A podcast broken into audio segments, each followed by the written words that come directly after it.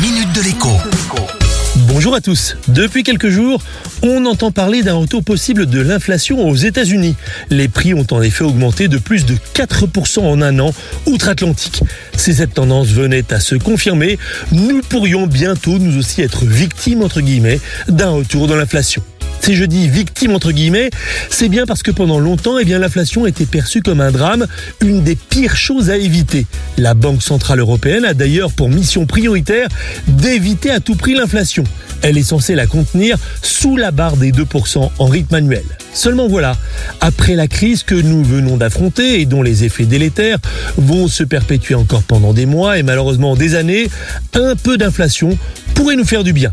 Pourquoi Eh bien tout simplement parce que l'inflation rembourse nos dettes à notre place. En effet, quand les prix et les salaires augmentent, conséquence directe de l'inflation, une chose, elle, ne bouge pas. C'est le montant de vos mensualités de crédit.